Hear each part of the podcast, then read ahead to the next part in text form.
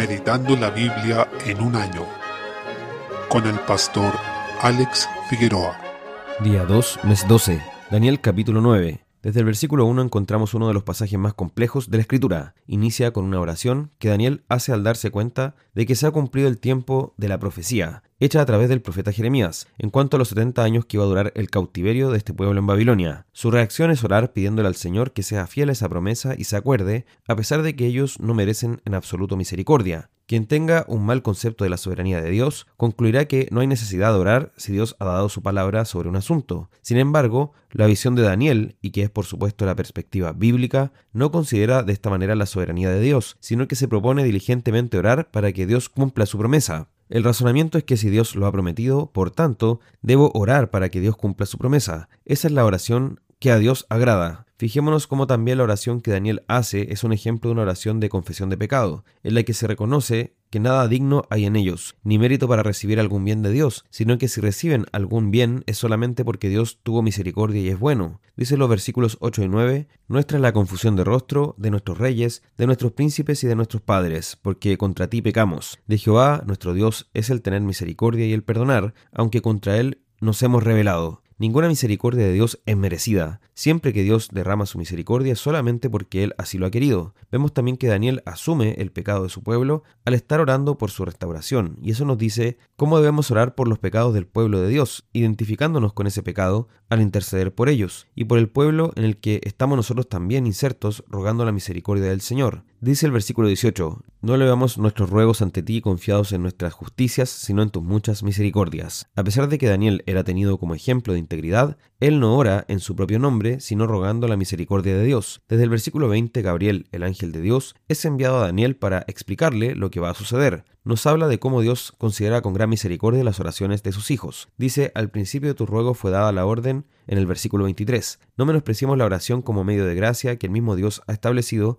para que seamos escuchados. El orar no es una opción. No podemos estar indiferentes a este deber espiritual. La oración es parte de la obra de Dios en el mundo, de aquella rueda que Dios está moviendo al hacer su obra en su creación. Respecto a las 70 semanas que ha dado lugar a muchísima controversia en cuanto a su interpretación, es pertinente decir que en el versículo 24 se resume lo que ocurrirá como propósito de Dios para estas 70 semanas. Dice, para terminar la prevaricación y poner fin al pecado y expiar la iniquidad, para traer la justicia perdurable y sellar la visión y la profecía y ungir al santo de los santos. Aquel sellar la visión y la profecía se refiere principalmente a dejar atrás el antiguo pacto y pasar al nuevo, lo que tiene que ver con el ministerio del Mesías. Y esto se cumplió con la venida de Jesús, quien selló el propósito de las 70 semanas. Este periodo se divide en tres. Primero, siete semanas, que serían 49 años, lo que nos indica que son semanas de años. Se refiere al regreso de los cautivos a Jerusalén y la reconstrucción de la ciudad. Luego tenemos 62 semanas correspondientes a 434 años, refiriéndose al periodo post-exilio y la espera de la venida del Mesías. Se separa de esa manera porque nos muestra el periodo relativamente corto que viene entre lo que está viendo Daniel y la reconstrucción de la ciudad. Después el periodo más largo es la espera del Mesías, periodo donde no hubo profeta que transmitiera la palabra de Dios. Finalmente, la última semana, donde se produce la muerte del Mesías y también la destrucción de la ciudad. Todas estas cosas se cumplieron entre el periodo en que Daniel recibió la visión y la venida, muerte, resurrección y ascensión de Cristo.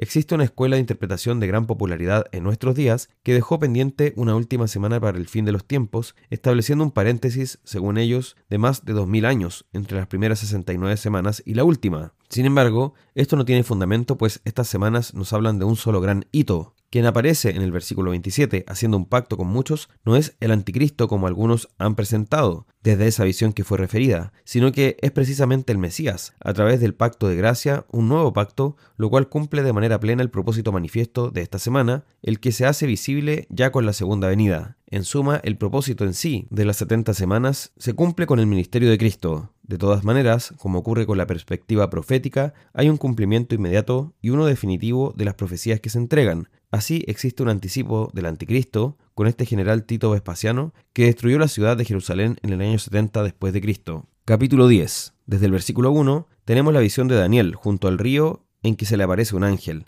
cuya descripción en los versículos 5 y 6 es similar a la que se hace de Cristo en Apocalipsis 1 y luego en Apocalipsis 19. Esto nos muestra que la gloria y majestad de Dios se refleja en sus servidores celestiales, así como se reflejará en nosotros cuando ya seamos glorificados en la eternidad. En esta visión se revela el plan del Señor para los últimos tiempos, aun cuando estamos 400 años antes de Cristo. Este pasaje también es complejo ya que aparecen los llamados príncipes de los reinos, en este caso el príncipe de Persia y de Grecia, refiriéndose a los poderes demoníacos que están detrás de los reinos paganos. Muchos han dejado volar su creatividad con esto, dando lugar a muchas interpretaciones sobre la guerra espiritual, pero debemos tomar el pasaje en su mérito y no intentar extenderlo. Existe una lucha espiritual que se está librando, que tiene consecuencias en la vida en la tierra. Cristo lucha por su pueblo junto a sus ángeles, batalla que continuará hasta que todos sus enemigos sean puestos por estrado de sus pies. Eso es lo que va a ocurrir en la segunda venida. No debemos relajarnos en cuanto a la lucha espiritual en la que estamos, sino vestirnos de toda la armadura de Dios. Por otro lado, aprendemos que solo podemos escuchar la palabra de Dios y recibirla adecuadamente si primero somos fortalecidos por Dios. El mismo Espíritu Santo que inspiró la Escritura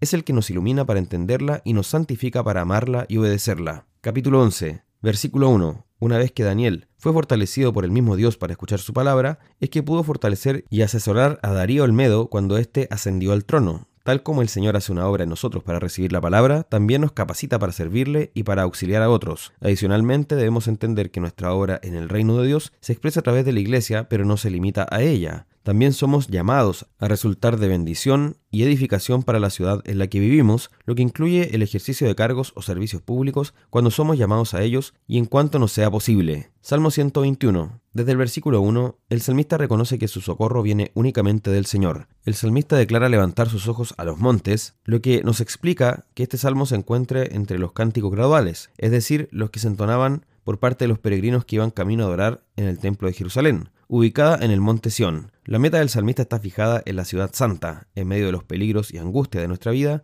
nuestro auxilio viene únicamente del Señor, quien es el Creador Todopoderoso. La visión de Dios como Creador debe llevarnos a reconocer su poder y soberanía sobre todas las cosas. Desde el versículo 3 encontramos una declaración de fe en un Dios paternal, que es nuestro guardador y sombra a nuestra mano derecha, que nos libra del mal y nos recuerda la figura de un padre velando por el sueño de su hijo, mientras el hijo duerme. A diferencia de los padres terrenales, nuestro Padre Celestial no se duerme mientras nos guarda. Versículo 3. Nunca será vencido por el cansancio, sino que nos cuida siempre de manera perfecta y sabiendo además que es un Dios compasivo y misericordioso, podemos confiar a Él nuestro socorro y saber que estamos seguros. Desde el versículo 7 se presenta al Señor como protector al cuidado de nuestra alma, de manera constante y en toda circunstancia. Únicamente Él es nuestra ayuda, por lo que no debemos poner nuestra esperanza en el auxilio humano. Aunque Dios usa en muchas ocasiones medios humanos e incluso a su creación para proveernos, siempre será Él, en último término, nuestro socorro y ayuda. Este cuidado de Dios se nos entrega por medio de Cristo, de quien se dice que puede también salvar perpetuamente a los que por Él se acercan a Dios, viviendo siempre para interceder por ellos. Hebreos 7:25.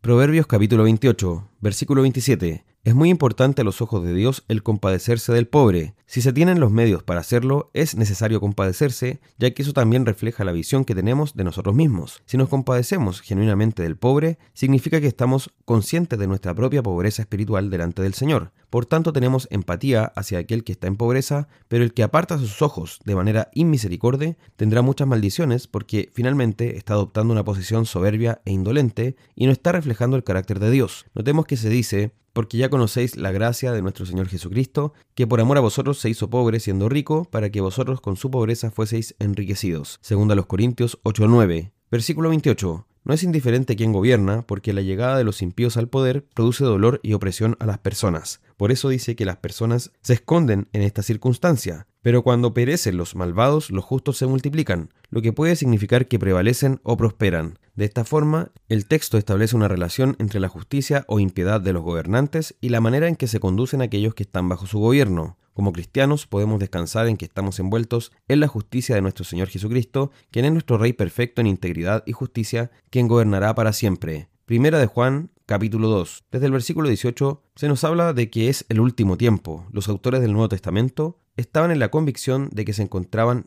en los últimos días, un tiempo marcado por la venida del Mesías con la primera venida de Cristo. Relacionado con estos últimos tiempos se habla de muchos anticristos. Sin perjuicio de que hay un anticristo final y definitivo, también hay muchos anticristos que tienen ese espíritu del anticristo final, que de alguna manera anticipan lo que será tal hombre de maldad, siendo de su misma cepa, estos anticristos estaban en el seno de la iglesia, como se menciona acá. Por eso también el apóstol Pablo dice a los ancianos de Éfeso, antes de su partida, en Hechos capítulo 20, que después de él se levantarían entre ellos mismos anticristos, falsos maestros y herejes. Estos, por tanto, se levantan desde el seno de la iglesia, aunque no pertenecen espiritualmente a ella. En contraste con estos anticristos están los verdaderos hijos de Dios, que tienen la unción del Santo, versículo 20, lo cual se refiere al Espíritu Santo que mora en nosotros y que nos enseña todas las cosas, conforme a la promesa de Jesús. Esta unción es verdadera y nos hace permanecer en Dios. Los que tienen el Espíritu del Anticristo deforman la persona, el ser y la enseñanza de Cristo, y lo que hacen es negarlo. Si niegan al Cristo verdadero, entonces no tienen tampoco al Padre. No hay forma de tener al Padre, es decir, de tener comunión con Él y de confesarlo genuinamente si es que negamos al Hijo que Él ha enviado. Dicha negación puede ser por oposición abierta a Él o deformando su identidad y mensaje. Por eso no podemos llamar hermanos a aquellos que pertenecen a sectas o que son herejes. Vemos que